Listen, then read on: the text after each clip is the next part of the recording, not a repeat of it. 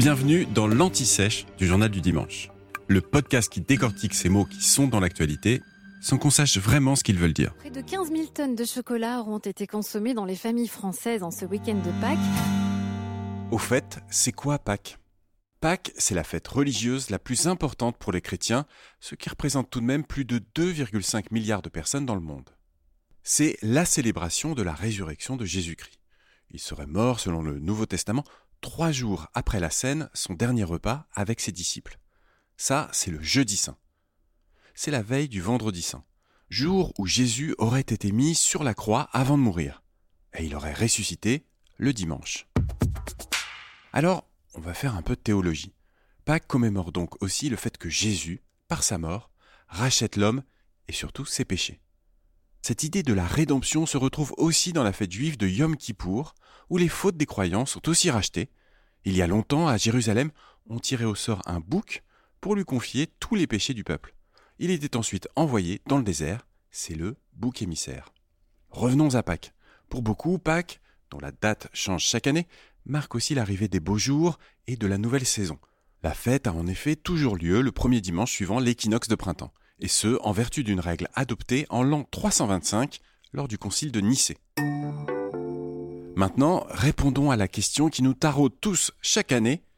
Quel est le rapport avec les cloches, les poules et surtout le chocolat?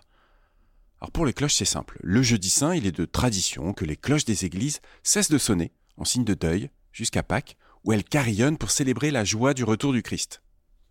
Bon, pour les poules, c'est un peu plus compliqué, l'œuf est depuis longtemps le symbole de la vie, et cela coïncide avec le début du printemps, période à laquelle les poules pondent davantage.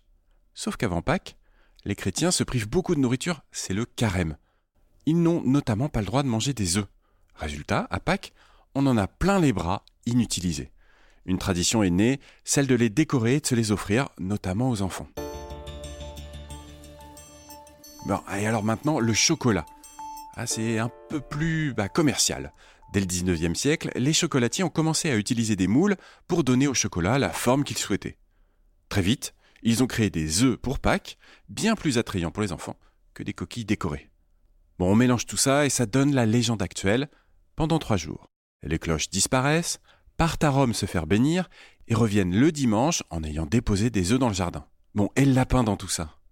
Là, la légende viendrait d'Allemagne. En allant chasser les œufs dans le jardin, des enfants auraient aperçu un lapin s'enfuir. Ils auraient imaginé que c'était l'animal qui avait déposé les œufs.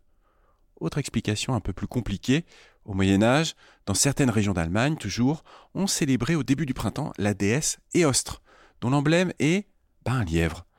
C'est elle qui donne son nom à la fête de Pâques en anglais, Easter.